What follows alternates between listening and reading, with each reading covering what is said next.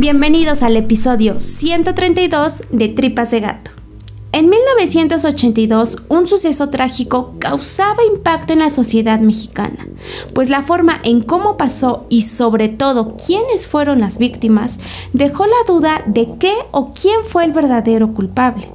Este es el caso de la fiera de la. El contenido de este podcast está basado en investigaciones públicas. Los datos que aquí se presentan pueden ser encontrados en carpetas de investigación de las autoridades o en bibliografía de libre acceso. Nunca se presentarán datos que vulneren la integridad de las víctimas. Elvira Luz Cruz fue una mujer nacida en Milpillas, Michoacán, en 1954. Desde pequeña, su vida se vio envuelta en violencia por parte de sus padres. Su papá era alcohólico y solía golpearle a ella y a su madre, quien a su vez también descargaba su coraje contra la pequeña Elvira. Por si esto fuera poco, la extrema pobreza que los rodeaba solo les hacía recordar la mala vida que llevaban pues apenas y había para comer. Obviamente por esta razón, cursar la escuela era considerado un lujo, así que abandonó los estudios para ponerse a trabajar. Años más tarde, junto a su familia, se fueron a la Ciudad de México en búsqueda de una mejor calidad de vida. Comenzó a trabajar como empleada doméstica, hasta que conoció a quien sería su primera pareja, Marcial Caballero con quien tuvo una muy fugaz relación, quedando embarazada a temprana edad. Cuando Marcial se enteró de la noticia, la abandonó, y fue así como llegó a su vida su primer hijo, al que llamó Israel. Después de tenerlo, siguió trabajando de lo mismo en Polanco. Las condiciones de vida no mejoraban, así que junto a su único hijo se integró a un grupo de personas conocidas como paracaidistas, que suelen apropiarse de lugares abandonados para poder vivir. Ahí fue donde logró colocarse en un terreno que por cierto carecía de todo tipo de servicio básico. Como pudo, construyó un cuarto con lámina y madera. De este modo fue como se fundó la colonia Bosques del Pedregal en el Ajusco. En este lugar, Elvira conoció a Nicolás Sotocruz, un albañil que vivía con su madre Eduarda.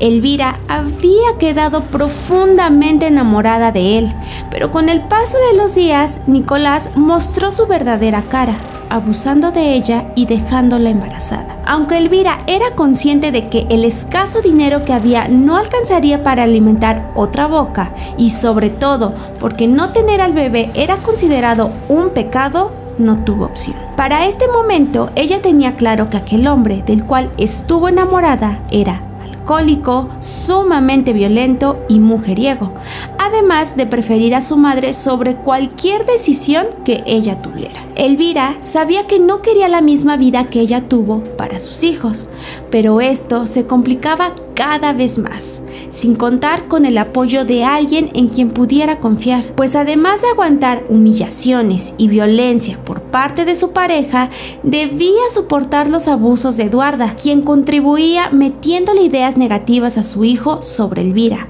a quien trataba como su empleada para que le hiciera la casa, pues desde el día que la conoció no le pareció que fuera pareja de Nicolás, porque ya tenía un hijo con otro hombre. Elvira era la única que intentaba sobresalir con tal de llevar alimento a su casa, mientras que Nicolás se la pasaba sin hacer nada, tocando la guitarra y cantando porque su sueño era ser famoso. Se la vivía con amigos bebiendo y no regresaba a su casa hasta días después. Esto hizo que la violencia escalara al grado que Nicolás golpeara a Elvira sin importar que estuviera embarazada. Incluso, en una ocasión, había intentado quitarle la vida con un lazo.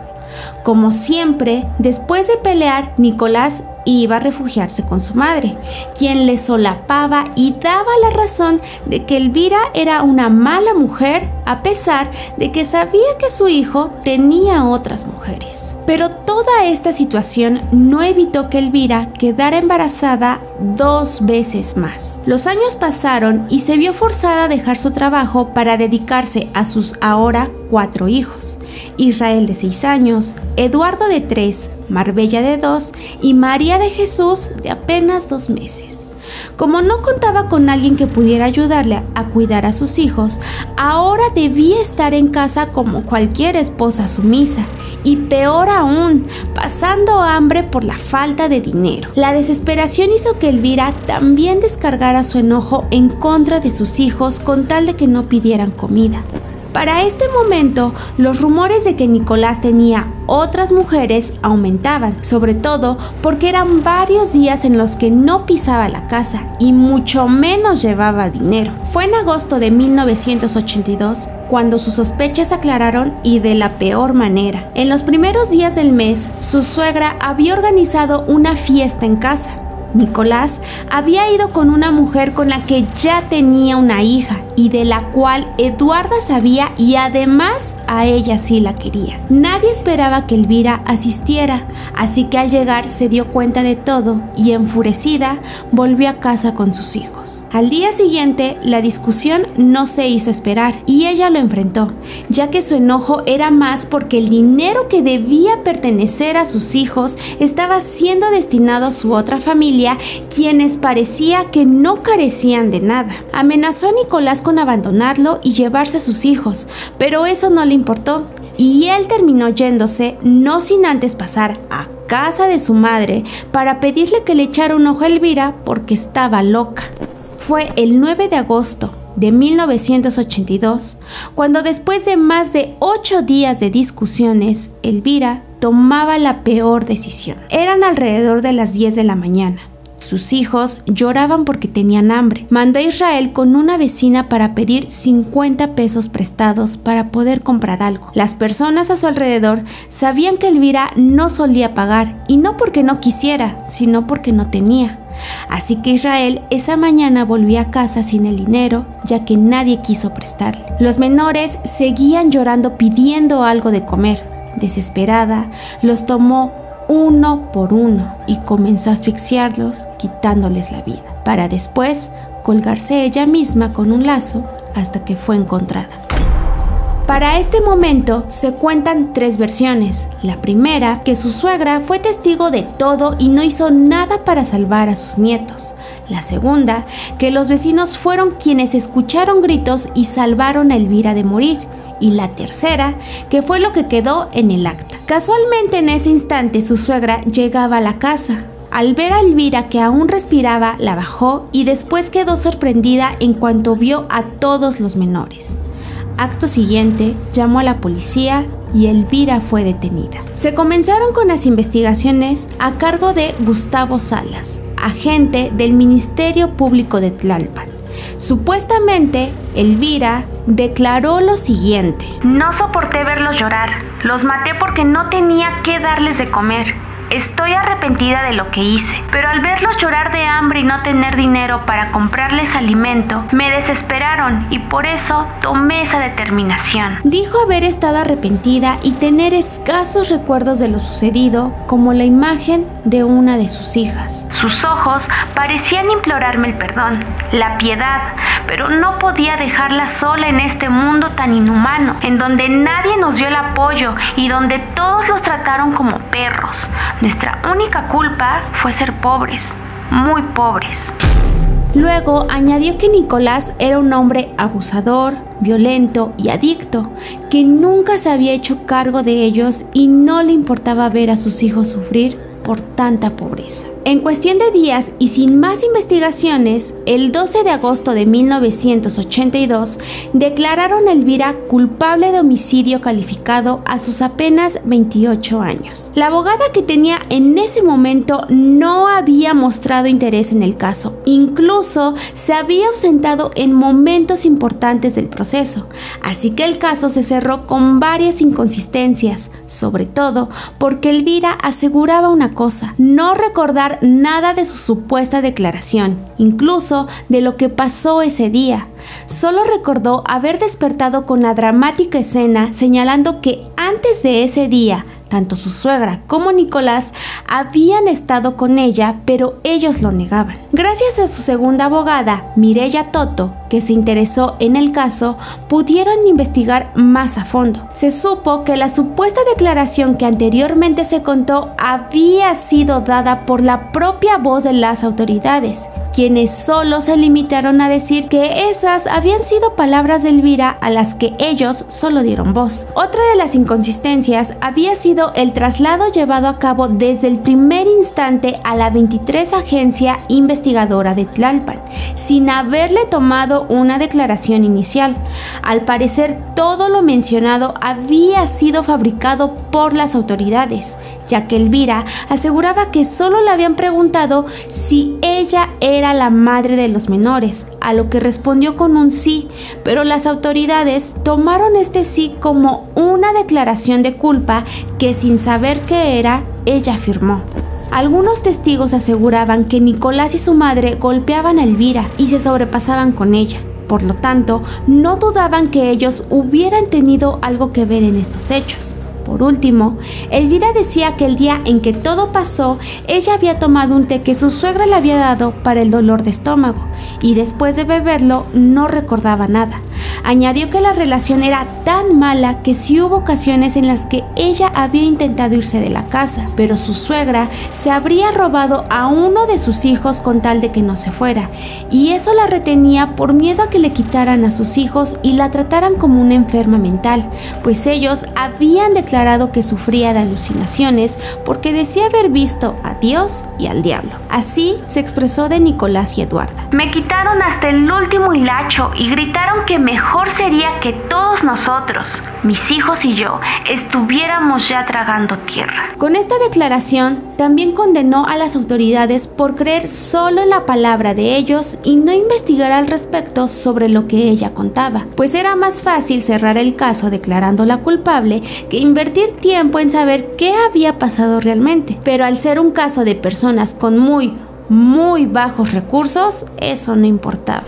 Por otra parte, su abogada pedía se le ayudara con respecto a su salud mental, pues a veces Elvira llegaba a creer que sus hijos aún estaban con vida y que irían a visitarla. Tanto Nicolás como su madre fueron llamados a declarar y ambos dijeron que Elvira era una mujer violenta y muy celosa, que el crimen solo había sido motivado por los celos de no aceptar la separación y que Nicolás ya tenía otra familia.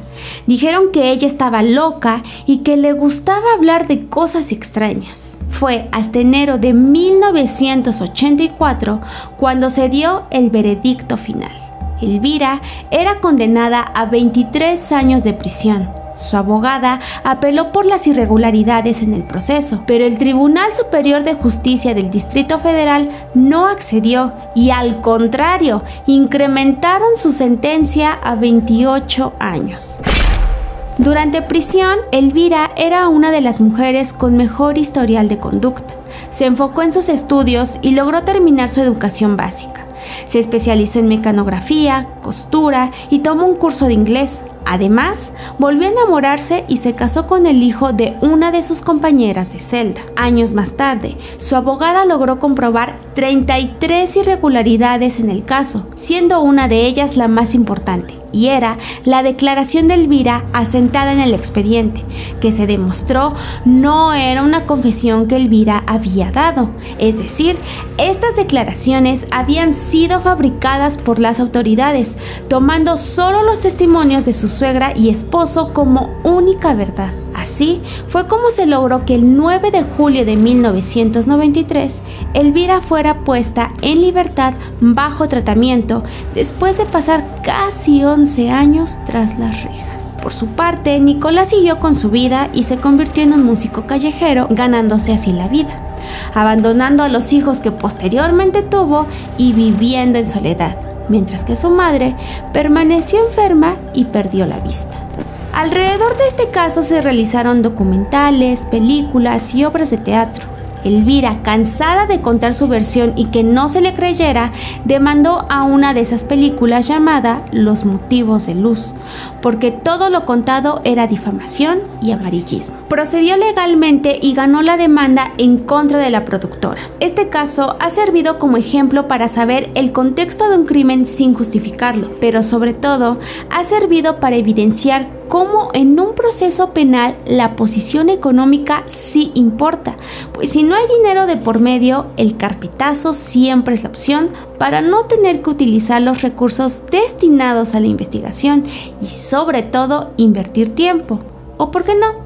hacer su trabajo. Además, por si fuera poco, la tragedia que esta familia pasó solo se tomó como ejemplo de lo que alguien pobre podría ser capaz de hacer, porque claro, un rico jamás pasaría por un problema así. Obviamente este pensamiento reprobable que vino principalmente de las autoridades dejó mucho que desear, con un proceso que no respetó protocolos, fabricando declaraciones y dándole fin en tiempo récord con tal de no seguir trabajando. Al final, no quedó muy en claro si Elvira fue la única culpable, pues optó por no dar más información porque nadie tomaba en cuenta su versión y los medios solo publicaban lo que querían, creando solo difamaciones de cosas que nunca dijo y haciendo teorías llenas de morbo que en su mayoría solo revictimizaron a los menores, dejando a un lado la violencia que sí vivieron en esa familia. Con todas estas dudas, el debate está en el aire hay quienes aseguran que Elvira solo fue una víctima más de violencia familiar y presa de un mal sistema, pero también están los que dicen que lo que hizo no tuvo justificante porque al final de cuentas todo apuntó a que ella era la responsable de este crimen. Pero tú, ¿qué opinas? Este fue el caso de Elvira Luz Cruz, conocida como la Fiera de la Jusco. Y bueno, con este episodio damos por finalizado el mes patrio con casos solamente mexicanos. Espero que les hayan gustado todos los de este mes. Algunos no son tan conocidos, entonces eh, espero que aquí en Trepitas de Gato los hayan conocido o si ya sabían.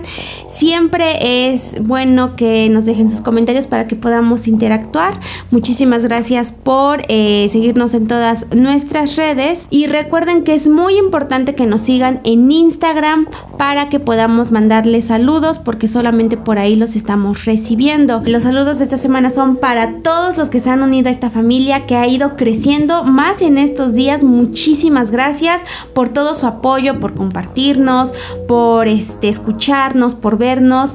Muchas, muchas gracias. Esto ha sido gracias a ustedes. Estamos muy contentos con el resultado y ojalá esperamos que YouTube también nos dé estos resultados, ya que por alguna extraña razón seguimos castigados y no nos hace tan visibles, pero ustedes nos pueden ayudar compartiéndonos. Chéquense todo lo que estamos haciendo, como los archivos oscuros que ya nos están dejando recomendaciones, las estamos tomando en cuenta y en todas nuestras redes estamos contenido por si nos quieren seguir. Estamos en TikTok, en YouTube, en Facebook, en Spotify, en Instagram y en todas las plataformas de podcast. Ahí nos van a encontrar. Sin más que decir, yo soy Beth y recuerden que lo esencial es invisible a los ojos. Tripas de Gato es una producción de dientes de machete. Los podcasts son chidos, pero rifan más aquí.